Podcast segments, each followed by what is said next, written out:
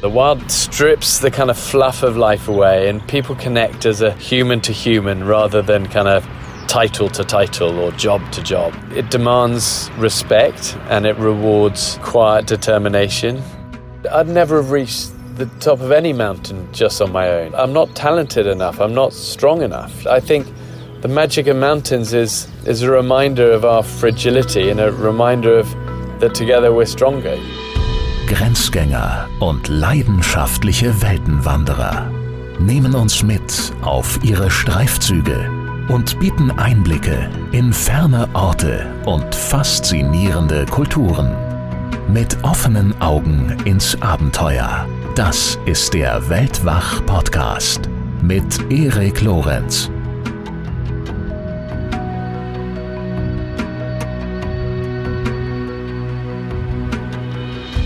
Hallo ihr Lieben. Manchmal ist man ja ein bisschen enttäuscht, wenn man ein Idol trifft, weil die Wirklichkeit dann am Ende doch nicht mit den Erwartungen mithalten kann. Umso erfreuter war ich, schon im Vorgespräch mit dem Gast dieser Folge festzustellen, dass er genauso offen, neugierig, zugänglich ist, wie er in seinen TV-Shows wirkt. But nice to be with you. Where are you in the world? Uh, I'm in uh, Los Angeles right now, uh, where I live. But probably my accent Nice. gives me away, so I am originally from Germany. Um, but I've been here for two years now in the US, uh, together with my husband. That's where Yeah. you hear me from. Nice. Good for you. Is it not too uh, not too early in the morning? No, no, no. You even moved it back one hour, so now it's really, it's really perfect. Okay, perfect, perfect. Ja, und so begann Bär, bevor wir das Interview offiziell gestartet hatten, erstmal mich auszufragen. Tell me about yourself. What are you into, Eric? Und weiter auszufragen I love it. Good for you. Where were you brought up? und immer wieder auch zu loben und zu ermutigen. Amazing, amazing. Good for you. Yeah. Wenn ihr euch jetzt fragt, äh, Bear Grylls, wer war das noch gleich? Er ist eines der weltweit bekanntesten Gesichter, ich glaube, das darf man wirklich sagen, des Survival- und Outdoor-Abenteuers. Und er hat mehr Abenteuer-TV-Shows für globale Sender moderiert und produziert als irgendwer sonst auf der Welt. Und er ist der Gast in der Weltwach-Historie, um den ich mich am allerlängsten und intensivsten bemüht habe, um ihn zu uns in die Show zu bekommen. Aber bevor ich euch mehr über ihn erzähle, erstmal eine kleine Geschichte. Vor ein paar Wochen habe ich mich mit einem meiner besten Freunde, Simon, das ist der Ehemann von Sanna Lindström, die war auch schon bei uns zu Gast, ich habe mich mit ihm über unsere gemeinsame Studienzeit unterhalten. Wir waren zusammen in den Niederlanden, wir waren in Hongkong für ein halbes Jahr, äh, wir haben auch den Master zusammen in Großbritannien gemacht. Und wir waren uns einig, wenn wir an letzteres denken, also an die Zeit an der Plymouth University, dann denken wir in allererster Linie an zahllose endlose Abende in unserer WG, die wir mit Bear Grylls Show Man vs. Wild verbracht haben. Zu Deutsch heißt die Sendung Ausgesetzt in der Wildnis. Wirklich Stunde für Stunde, Abend für Abend, Woche für Woche. Wir haben die insgesamt sieben Staffeln dieser Sendung rauf und runter geschaut. Und das war für uns damals einfach die perfekte Kopfflucht ins Abenteuer und das ideale Gegengewicht zum Büffeln tagsüber. Wir liebten es, Bär zuzuschauen, wie er mit bloßen Händen einen Wels aus den von Alligatoren verseuchten Sümpfen von Alabama zog, wie er in Alaska eine 30 Meter tiefe Schlucht auf einem Baumstamm überquerte, der dann plötzlich unter ihm zerbrach, wie er im Dschungel von Borneo von einer Grubenotter gebissen wurde vor laufender Kamera, wie er von einer Schneelawine verschüttet wurde und sich dann daraus befreite, wie er sich aus einem Verro bei mir kommt gerade die Erinnerung alle hoch, wie er sich aus einem verrotteten Robbenkadaver einen improvisierten Neoprenanzug gebastelt hat. Ich weiß nicht mehr, wo das stattgefunden hat, die Szene. Äh, war auf jeden Fall großartig. Ja, und wie er natürlich Rattenhirn und Ziegenhoden vertilgt hat und in der Wüste zum Überleben, klar, völlig klar, anders geht's ja nicht, wie er dort seinen eigenen Urin getrunken hat, den er zuvor stundenlang in der Haut einer Klapperschlange, die er zu diesem Zweck erlegt hat, aufbewahrt und der sich, also der Urin, der sich in dieser Haut der Klapperschlange natürlich mittlerweile auch mit Blut und Schlangeninnereien vermischt hatte. Sweet memories. Naja, also ich war ja selbst schon immer gern draußen unterwegs. Ich liebte schon immer Camping und Wandern und kleine Abenteuer.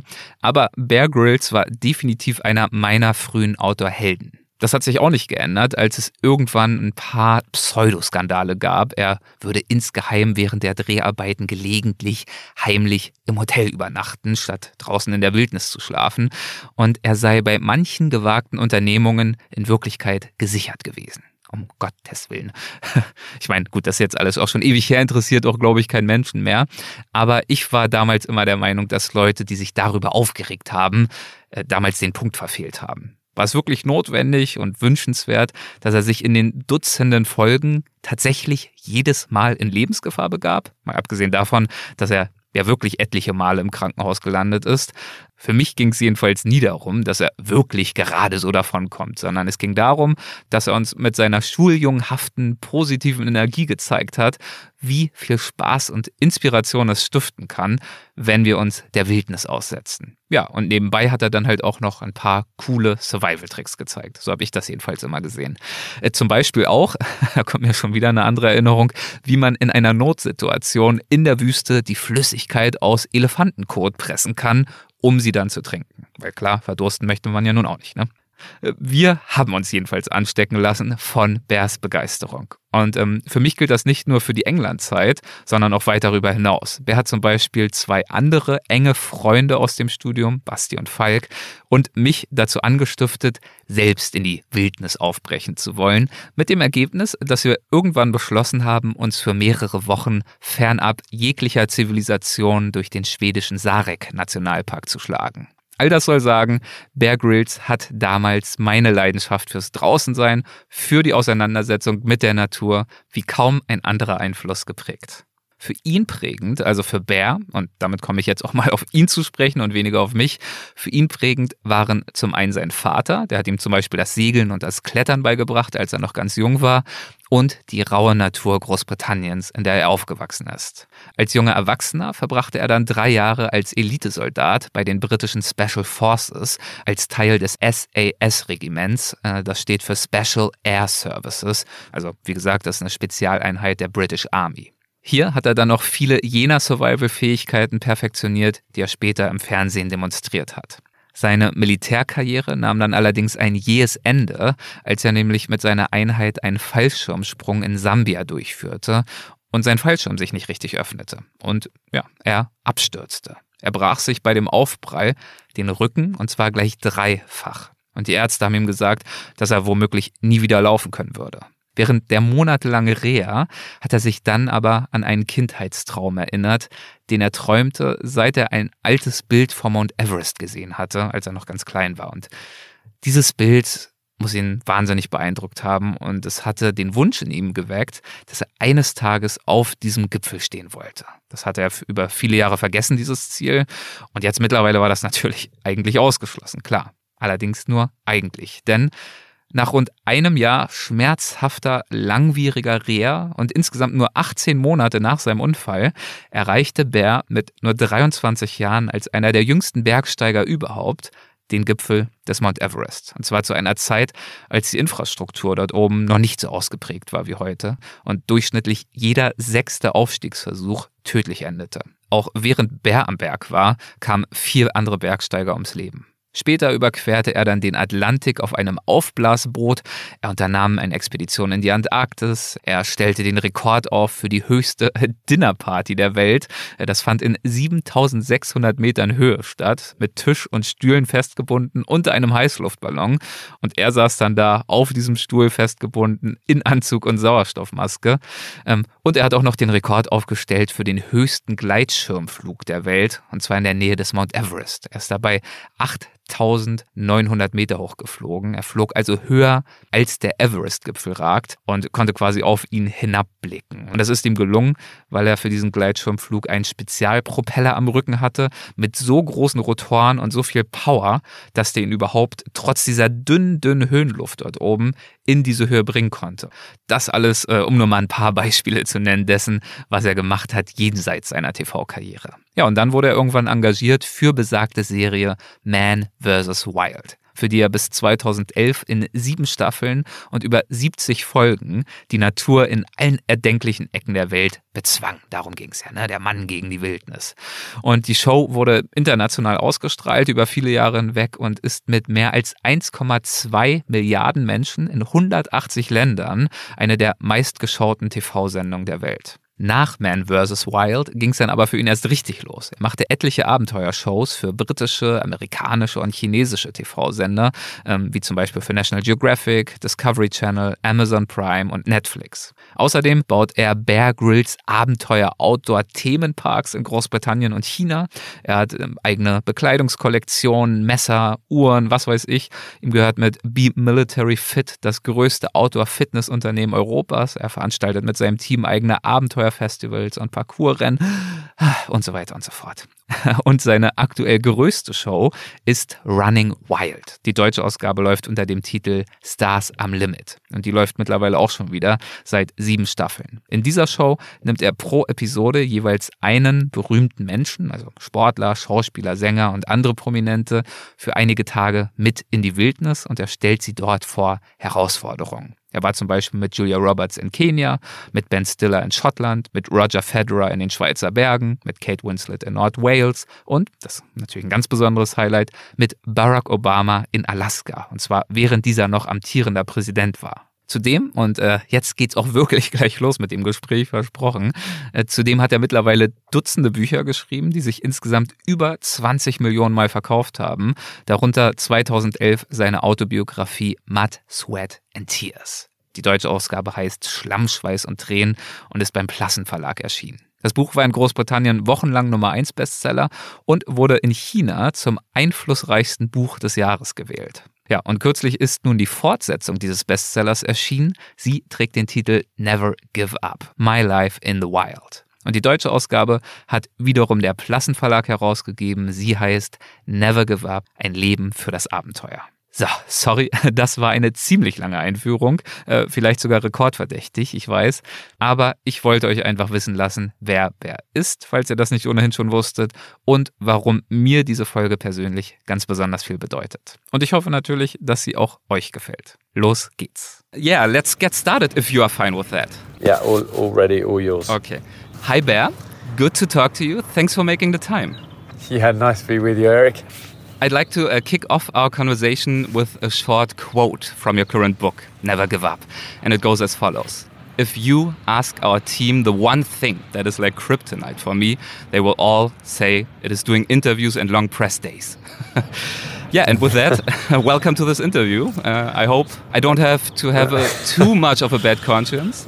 No, hey, listen, it's um, it's a pleasure to be with you for sure. I think I do stand by that quote in the sense that it's probably my, my least favourite part of my work, but I've kind of learnt over the years it is also part of my work. And um, you know, we don't do a lot of press. We really don't. We've we've figured out loads of clever little ways of wording contracts and all of this, and we we actually do very little. I don't do a lot of these podcasts either. So, um, but when we do do them, we do them with great people, oh. and um, and we do the shows that you know we kind of you know really really believe in us. So so well done, you know, and, and pleasure to be with you. And, and you're definitely not kryptonite. It's uh, uh, really yeah, we, will have, we'll have fun. It's all good. It's interesting to me that you don't like this stuff that much. I think many people would be surprised by that. Like, oh, well, he's famous, he must love attention, but actually not quite as much. No, I struggle with it. It's a one part of my work that I really genuinely do struggle with. And um, I had an older, I have an older sister. She's eight years older, much more extrovert than me. You know, I was always kind of the shy one, and she often says to me to this day that she would be much better at being well known than I am. And she goes, Why do you always hide away with everything? But I don't know. For me, I never got into this line of work yeah. to be well known. That was became a byproduct of doing something that I really loved. You know, adventure has been a huge part of my life since I was a kid. And the first time I was asked to do TV, I said no three times to the producer. You know, I didn't, I didn't know about TV. I didn't want to do TV. I, it wasn't. It was confidence, really. I think I just didn't know what it was about, so I kept saying no. And it was eventually was my wife, who's Shara, who's smart, and we just got married, and we didn't have very much. And she goes, "Well, why don't you try it? This guy's persistent. You always say never give up. Why don't you just um, go and try it?" And she was smart, really, you know. And we went and shot the first ever pilot of Man vs. Wild all those years ago, yeah. and it, it never felt like TV. You know, we're jumping off things and shooting down the rapids and climbing up cliffs, and and they just filmed it and just kept saying, "What what are you doing?" and tell me about this. And it was full of mistakes and it was full of ums and ahs and trips and falls. And they go, "That's it. That's what we want. This is great. Let's let's do it. Keep doing it." and they, you know, put it out late at night one night in America, and it was just good fortune, really. Hmm. The timing was right, and and it flew. And you know, now further down the line, I have an awareness of how fortunate I've been in so many things, and, and I was an idiot to say no. And there's been so many, you know, great parts of of having this job, but the attention was not one of them. You know, the the friendships and the adventure has always been the big motivations for me, and and the rest of it, I kind of. Like I say, I struggle with a little bit, but uh, but I do it when I have to. Sure. and you mentioned uh, just in passing right now that, of course, for you, adventure started already kind of when you were a child. It was always part of your life. After all these years with nature, in nature, do you still remember the very first time you felt really tested and maybe even scared by an adventure? Yeah, I mean, for me, it didn't even have a name like adventure. Yeah, sure. You know, I didn't really. For me, it was just I wanted to hang out with my dad, who'd been a, a Royal Marine and a climber and loved that sort of stuff. And, and we used to go off and do these things as a kid. And we'd, I, I remember always, I was brought up on this island off the south coast of the UK called the Isle of Wight, and it had these great little chalk white sea cliffs. And it was, you know, I look at it now, it's terrible for climbing. It's all crumbling and it's, you know, but as a kid, it felt like the highest mountain in the world. And we'd go and we'd climb up these things. And, you know, it wasn't that I actually necessarily liked the climbing. I just loved being close to him, and we'd, it was the stuff we'd do together, you know. And we'd climb over the top, and there'd be Granny and a, and a couple of people sat on the benches looking at the sea, and uh, they would go, "What are you doing? That's so irresponsible to take your son, your kid, up this."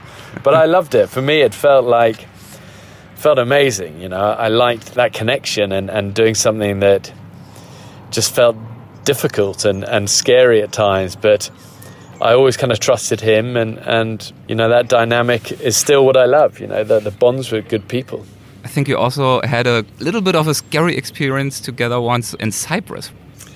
Yeah, yeah, that's right. Yeah, forget about that. That's uh, yeah. We went. My my uncle was in the army out there, and we went to see him, and they had like some you know, any place that the army skis is never like a ski resort. It's always like, you know, backcountry. And, you know, there was an old tractor that pulled people up the hill. Yeah.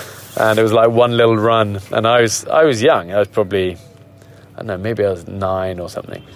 But um, we basically got bored on this one run, my dad and me. And then we ended up going, exploring the backcountry of it. And we got really badly lost. And the, the weather came in and, and it was like a whiteout. And, and we were just heading down. Thought just we'll keep heading down. We'll, we'll hit something, and then it was dark, and I was getting tired, and he was getting tired, and the weather was getting worse. And um, and eventually we hit the tree line, and, and we found this track in the woods, and it was like we arrived on it. It's like, do we go left or do we go right? And he said, I reckon we should go right. And I said, um, well, okay, well, I, I think we should go left.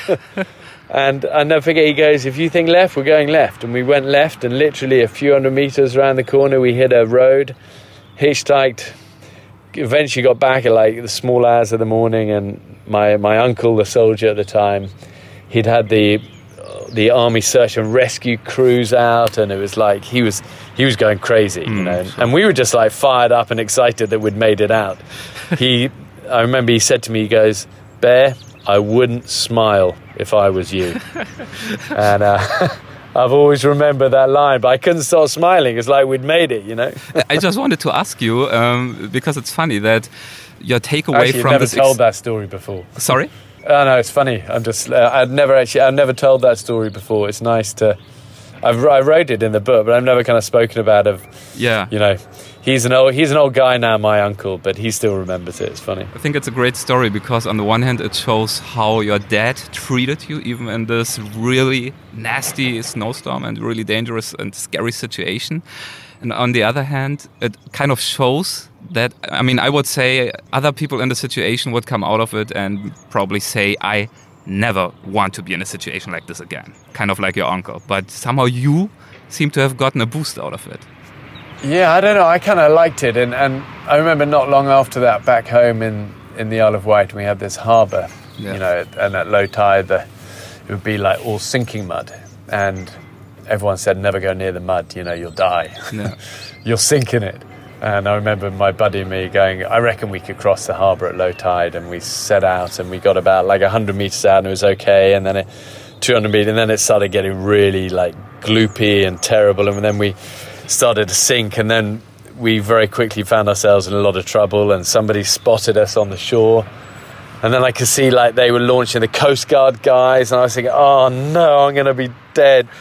And then um, I thought, I've got to figure out a way out of this. And I remember getting my leg, just literally pulling it out of the sinking mud, and then the other leg one at a time, and not panicking, you know, because whenever I was like panicking, I was getting more in the stuff. And but when I was calm and I pulled a leg and an arm out and could lie on the top of it, Yeah. then I could like move and I was like wriggling like a seal and eventually made it out and you know got out in one piece but we got caught and then my mum went crazy and she she made me mow the lawn f- uh, for the head of the lifeboat for the rest of the summer. But you know I always look back to that and I think I kind of figured out a lot of this survival stuff like this all through my life by having to figure it out you know? It's like necessity is the mother of all invention you know? I like that part of survival. And certainly for me when we started the TV shows I didn't want to do it like a just a boring survival show of like making a spoon out of a bit of stick or something. you know it's like I wanted to do it like worst case scenario. You know you're on your own in the middle of nowhere no one's coming to look for you. You've got to self rescue you've got um, one boot. You've got 10 feet of rope. You've got a broken knife. What are you going to do? That for me kind of fired me up and and that's when it became fun. It was like okay here we go. Let, let's do this and nothing really has changed over the years the shows are still like that you know and i, I love think it it's a part of their secret to success. It's really about excitement and positive energy. It's not so much about exactly how to carve a spoon or anything like that, which are also important survival skills, maybe. But it really, I think, for many people watching it, unleashed a positive passion for nature. That was one of its strengths. For those of us who haven't seen the show Man vs. Wild, uh, just maybe a very brief overview. What would you say were some of the toughest uh, survival situations that you put yourself into for that show? Well, you know, we did a lot of them. You know, Yeah. that first show was seven seasons, took us all over the world. Small team, still best buddies to this day. You know, I'm very proud of the fact that that crew we started with, that film crew, the same crew that are with me on Running Wild and all these other shows to this day. We've all kind of grown up together, had families together, and um, I'm very proud of that. But yeah, the show was a, a privilege. You know, we'd get dropped into a whole bunch of of the toughest deserts, jungles, mountains, you know, from Siberia Siberian wintertime at minus 50 to the northern territories of Australia in the heat of the summer, the Sahara Desert to the desert islands to the swamps to the Belizean jungles, you name it. I mean, there's probably 50 different countries we ended up for that one. But um, a lot of, like you say, a lot of narrow escapes. I'm not particularly proud of the narrow escapes. I think um, uh, hopefully over the years I've got smarter and you know learned to listen to that inner voice more and, and you only get it wrong in the wild once you got to kind of leave your ego at home when it comes to that sort of stuff and, and get these things right but I think in the early days it was like we went in a million miles an hour you know Yeah. it was like come on and the crew were always saying Bear this is like it's TV it's not worth dying for come Yeah. on we, you know you will find another way down it but but I kind of like that energy and you know, I think there were a lot of close calls with bitten by snakes and caught in rapids and avalanches and parachute failures and you name it. But Yeah. they crew say to me, they said in those days, Bear, you were 120% reckless and now you're about 70%. So we're going in the right direction. Yeah. But I still try and approach it with that kind of like, I'm all in, you know, I'm all in. And I think there's a power to that as well. At the same time, you've got to, you obviously got to be smart, and especially with Running Wild, where we're taking so many amazing icons on journeys. Yes. These guys are rookies, and you got to you got to kind of moderate the ambitions accordingly. You you have responsibility now. That is true. That is true. um, yeah, Man vs. Wild, Running Wild, all these other shows uh, means that we have now for many years uh, seen you figuring out difficult situations, mastering challenges, always with this positive excitement and a smile on your face. And of course, that also led to the perception of people that you are someone who could basically do and achieve anything, like a real life hero, kind of a global brand for resilience, which I know is big words. But is this kind of perception and expectation, is it sometimes unnerving for you, exhausting to be seen like that? Yeah, first of all, first of all, I'm I'm I'm none of those things. I'm really not. And as I get older, I realise my my fallibilities and my frailties and vulnerabilities more and more. You know, I, the TV shows always make it look amazing. The music's thumping. You know, I'm jumping off stuff, and it's all kind of great. But at the end of the day, I'm a really I'm a regular guy. I do this job because it was about the only thing I was ever any good at growing up. I was never the cleverest or the sportiest or the strongest. You know, I was just kind of I just had that smile, and I, and I knew the outdoors lit me up, and I tried to kind of keep doing things that that pushed me and and kept adventure at the center of what I did, and that was my job in the you know, in the British Special Forces. It was my job through a lot of the expedition world that was my only world for you know, many years. And then it's been my kind of focus all through the TV side of stuff. But I do take a lot of it with a pinch of salt. I mean, not just a pinch of salt, a bucket of salt, you know.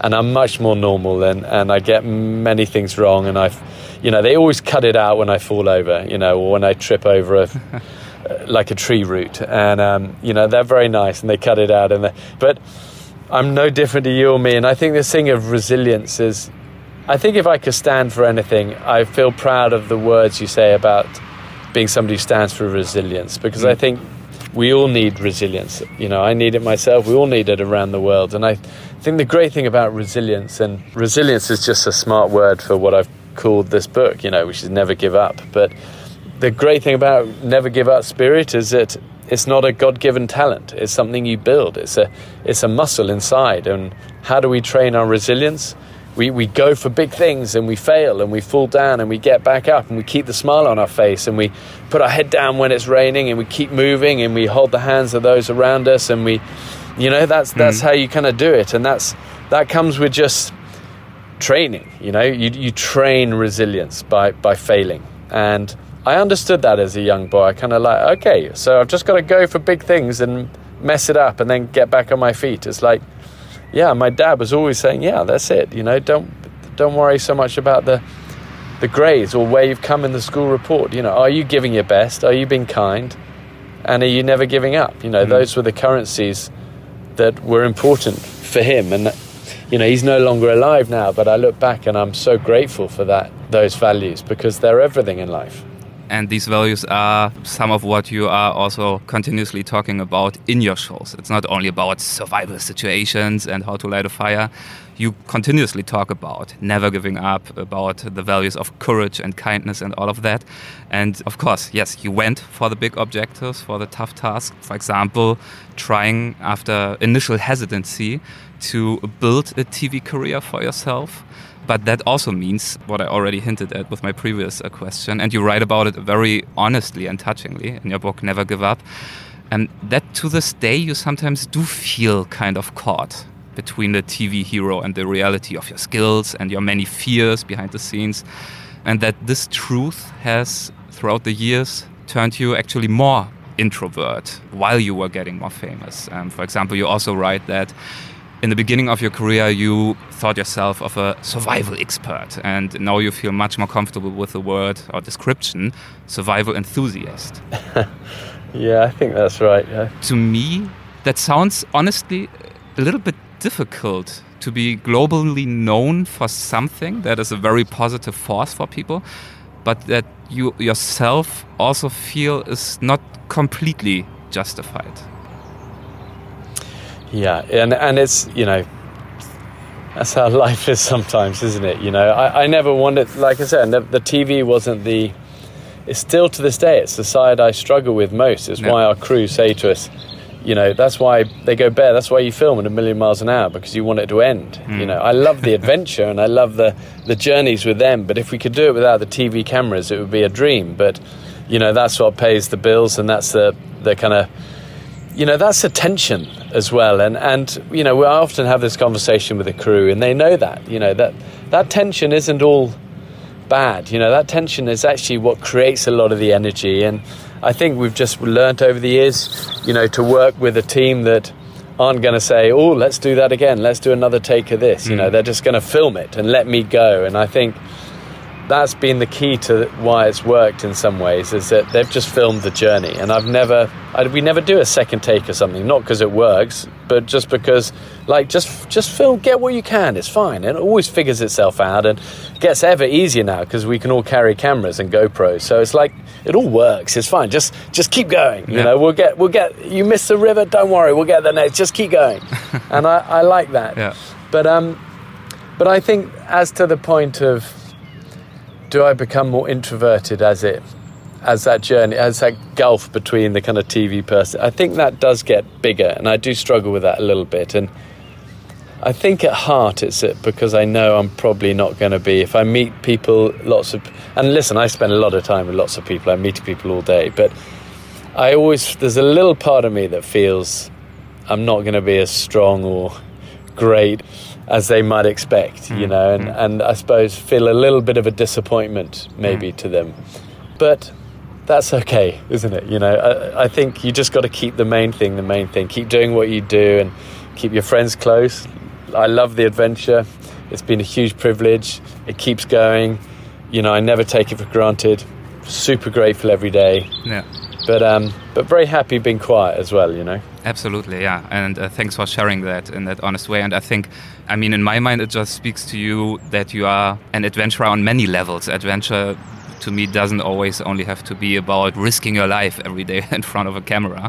It's about facing all kinds of fears um, and overcoming them. And I think it speaks to you and for you that you didn't choose the career that maybe comes most easily to you, but that you're willing um, every day to some extent, and I'm sure it also in some sense gets easier throughout the years. I mean, you know what you're doing um, to face these fears as well.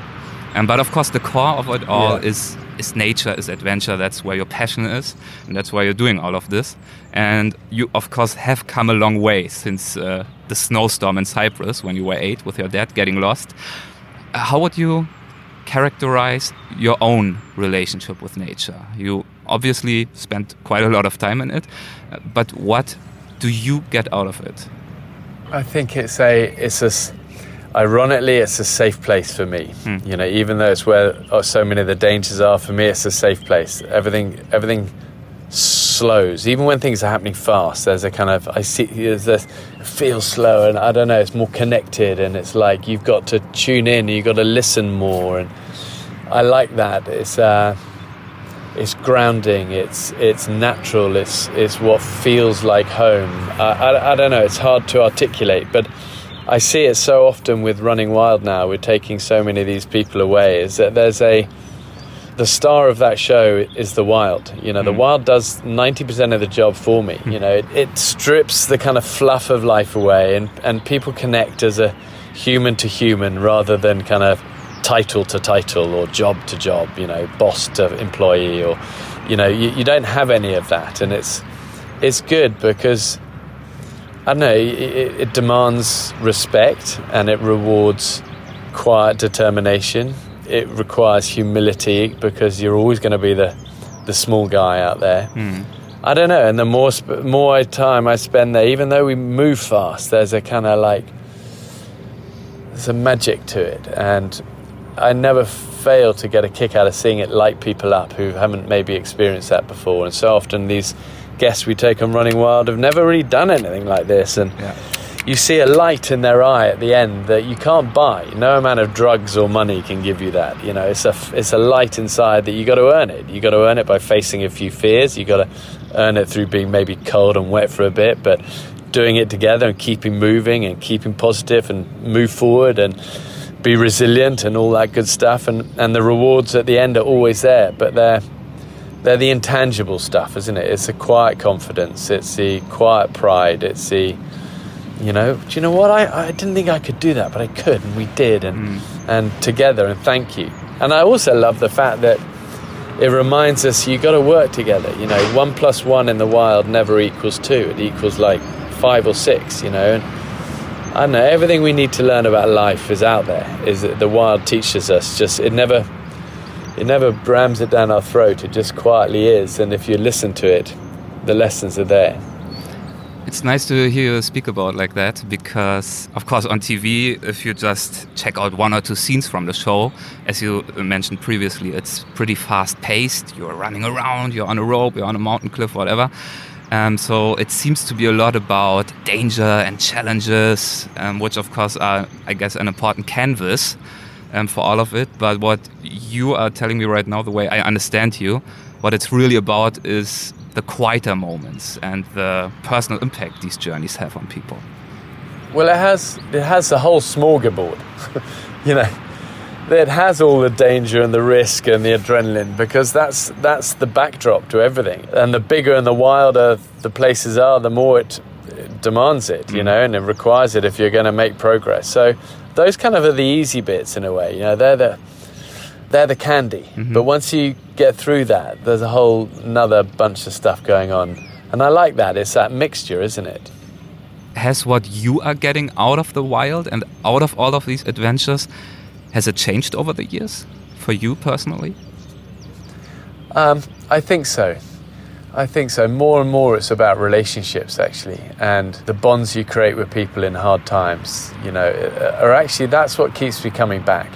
Hmm. And uh, you know, I never take those for granted. You know, like I said, I'm so proud that we have our same crew from the beginning. Those are friendships that will last a lifetime, and we've had each other's back and we've saved each other's lives more times than I can, you know, even remember. And there's an unwritten communication and an unspoken communication. There's a trust and a, and a loyalty that wouldn't be there without the challenge that many of these places have given us. Hmm, and yeah. then on the other hand, you have the kind of awareness of how spectacular and beautiful and fragile our world is and how we're all connected with it. You know, even when we're back home, we're all connected. If we're just, you know, I always remember my grandfather had a little quote next to his bed in a little old little bronze frame, and he used to say, "There's always music in the garden, but our hearts sometimes have got to be quiet enough to hear it." Hmm. And I think it's like that with nature. It's like that with so many things. So I see it as I see it in terms of relationships and that we're all connected and connected to the earth as well and got to embrace that and we've got to do all we can to protect it and it the whole kind of environmental side of it all comes into this as well. By the way, when you talk about how proud you are that after all these years you still do it with the same team and you have become friends and so on, I also want to point out to our listeners who haven't read the book yet, which I highly recommend, is that you don't just say that. I mean, every successful person says, many tend to say, yeah, it's all because of my team and thanks to my team. I get the sense that you really mean it. In the book, like almost every chapter is full of people that you're mentioning that you're giving thanks to. You know other authors they put all of that in the appendix. So you know finally i want to thank and then there's a hundred names. You really talk to them through your book because you seem to really feel basically you couldn't have done it without them. Well it's it's true you know and and even from the climbing stuff even from the everest days and stuff i'd, I'd never have reached the top of any mountain just on my own. Mm. You know, I'm not I'm not talented enough. I'm not strong enough. I think the magic of mountains is is a reminder of our fragility and a reminder of that together we're stronger. I look at so many things in my life uh, in terms of we stand on the shoulders of giants. You know, I truly I stand on the shoulders of so many giants, not just my dad as a kid in, in terms of teaching adventure and skills and values, but in terms of you know, so many people from from the expedition world to that first guy who said, "Do TV, come on!" And three times mm. he hmm. came and knocked on the door. Yeah. I would have said, "Screw you! If you don't want it, I'll go to someone else." You know, he people that believe in you when you don't believe in yourself is is a great a great gift, and um, and there've been a few that have there've been many people like that who've helped me over the years, and and you can't reach the top of a mountain and go, "Look at me," you know. It's like You've, have you learned nothing from the journey? You know, the journey is like, thank you. You know, thank you for all you you guys have been amazing, and, and together we're in this, and, and, and we're still going, and we're kind of we're just getting going, and mm. and I like that. That's what provides the real wealth in my life. It never comes from it can't come from money. Money doesn't answer those stuff. You know, the wealth in all of our lives, wherever we are, whoever we are, is always going to be in our relationships, and I think when we miss that, that's when our hearts hurt, and it's when relationships go wrong. Talking about relationships, I know that you have a very close and strong relationship, of course, to your three sons. how, how do they feel about your adventurism fame? Do they think they have the coolest dad in the world, or do they sometimes roll their eyes when you talk about another survival situation and never giving up and so on? yeah, they um. Well, I can give you the short answer. that they roll their eyes. Yeah, you know, there's no no heroics at home. You know, they. I mean, they say to me, "Oh, Papa, if you if you tell me before I go off to school again to that I've got it and never give up." again, I, you know, I mean, they've heard it all their life, but you know what? I don't apologise for that because that's what I want them to remember as they leave school and hit life. You know, is that you've got to keep your friends close and be a good guy and, and walk humbly and, and have a tenacious spirit. You know, that matters more than getting A grades and stuff. There's a different currency to life than there is to school. Hmm. So um, I think to I think to my kids, I'm just very, I'm very ordinary. I mean, they do say to me, "Papa, you do catastrophize everything." You know, they're always going like you see a disaster scenario and everything, and I'm like, well, they go, you're, you're, Papa, you're a caricature of yourself. It's ridiculous. And I go, well, you never know. You know, it could be, and there's like, and it and it doesn't ever happen, but. Yeah. It's like you never know. You've got to be ready, as the scouts say. Be prepared. So, I think it probably gets worse as I get older, and it, you know. But hey, it's um, if it ain't broke. exactly, it works so far. well, so yeah, I mean, your sons, uh, they love you. Millions uh, of people around the world love you or your work. And um, of course, that's great. A general international success, legions of fans, um, shows, and companies all over the world. But of course, this uh, fame also comes sometimes with a criticism. And I mean, I don't want to go through all the old stuff.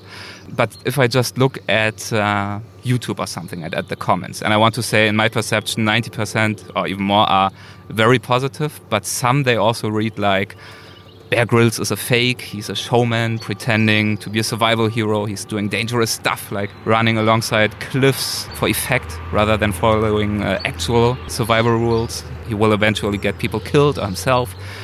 Um, what surprises me when I read this is how angry and personal this criticism often is. And I mean, maybe that's the price of being famous, I don't know. Uh, does that bother you? Um, a little bit, yeah, a little bit. You know, you'd be you'd be strange if that didn't bother you. But you know, I think if you're gonna if you're gonna do stuff in the public eye and you're gonna push a few boundaries, you're gonna get criticism with it, and you've got to kind of have broad shoulders with that. I think in the early days, I was much more like, "Well, hang on," you know, it's like I've never met you, no. and come and join us. I'll show you, you know, and it's like but now you just have to accept that you're never going to please people all the time, and, and whoever you are, you're going to get criticism and stuff, and and sometimes it's justified, and sometimes a little unfair, and you know sometimes it's um, you know it's just just the way it is. I mean, you know, in terms of like that thing of you're giving crazy advice and extreme advice, you're going to get people killed. I remember, you know, it's like I never wanted to do a show. I mean, textbook survival show really says stay put, do nothing, be safe. Mm-hmm. And for me, it was like, that's why I didn't want to do that. That's why I said no initially. initially. It's like, that was just kind of boring. Mm. and I thought, but what happens if nobody's looking for you? And like we said at the beginning, you've just got a roll of sellotape and a, you know, one glove and that's it, you know. Then it kind of becomes fun. And I think I think ultimately you've got to take these stuff with a pinch of salt, and, and we're trying to make super fun TV, and that's going to empower you with a few great skills that one day hopefully can save your life. And there've been so many great stories where it has. Yes. And we've always tried to live it like that, and I've never said, "Listen, I'm the best at this. Look at me." you know, I've always said, "Hey, you want to follow for the ride? Come along." But you're so welcome to switch off. Yes. And um, you know, watch something else. But I'm so grateful for so many people who also defend, come to my kind of.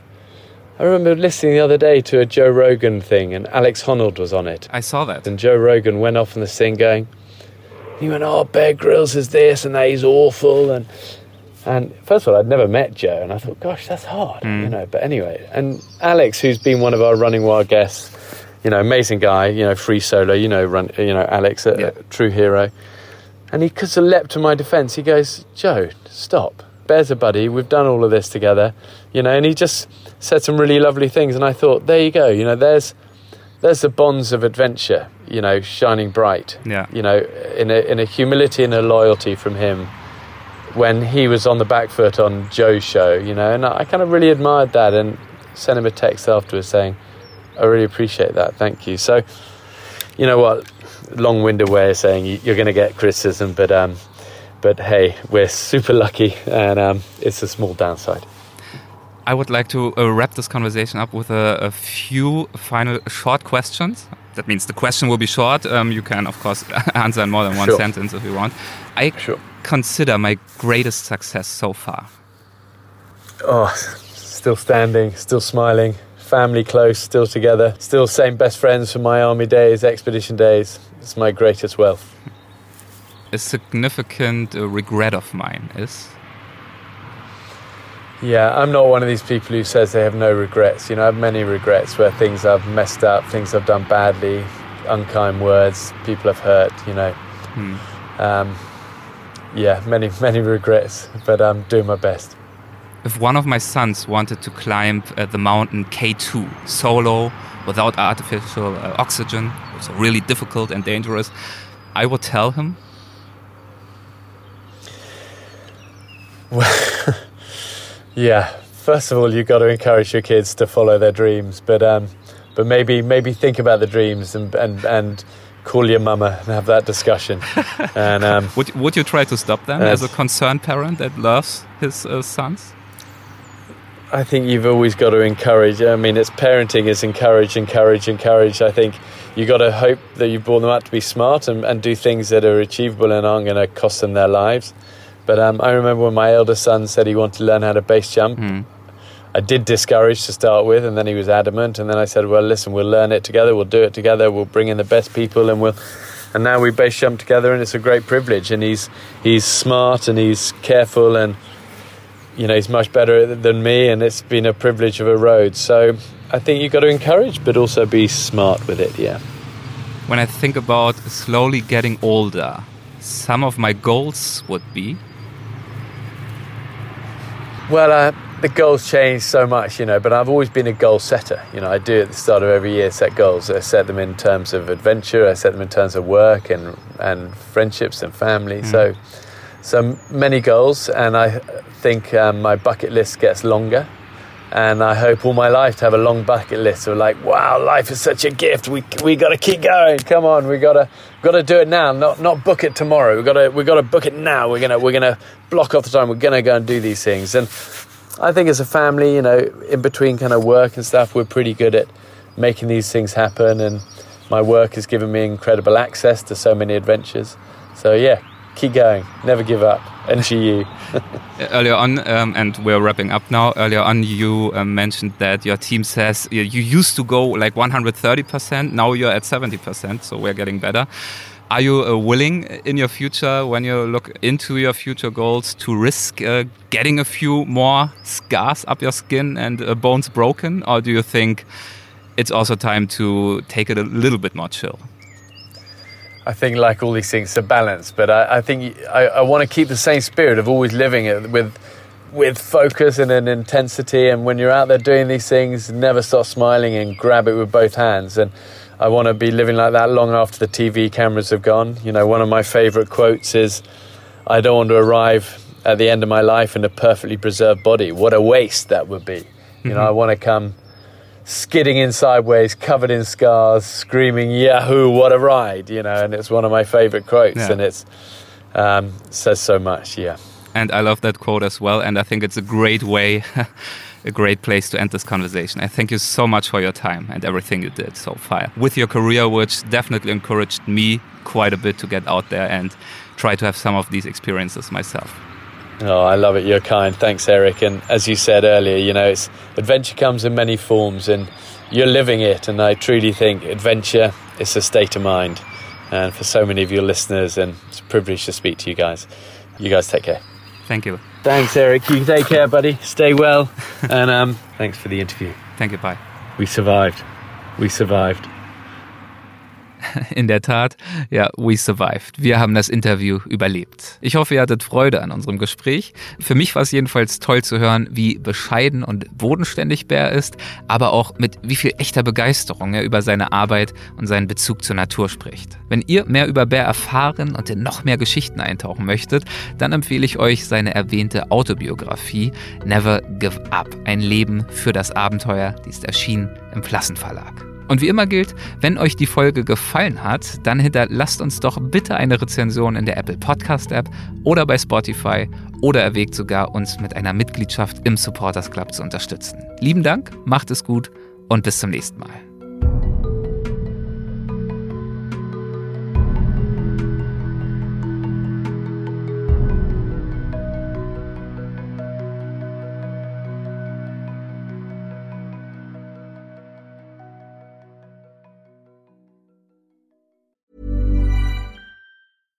Catch yourself eating the same flavorless dinner three days in a row? Dreaming of something better? Well, HelloFresh is your guilt-free dream come true, baby. It's me, Keke Palmer. Let's wake up those taste buds with hot, juicy pecan-crusted chicken or garlic butter shrimp scampi. Mm. Hello Fresh. Stop dreaming of all the delicious possibilities and dig in at HelloFresh.com. Let's get this dinner party started. Hey, it's Paige DeSorbo from Giggly Squad. High quality fashion without the price tag. Say hello to Quince. I'm snagging high-end essentials like cozy cashmere sweaters, sleek leather jackets, fine jewelry, and so much more. With Quince being 50 to 80% less than similar brands. And they partner with factories that prioritize safe, ethical, and responsible manufacturing. I love that. Luxury quality within reach. Go to quince.com slash style to get free shipping and 365 day returns on your next order. Quince.com slash style.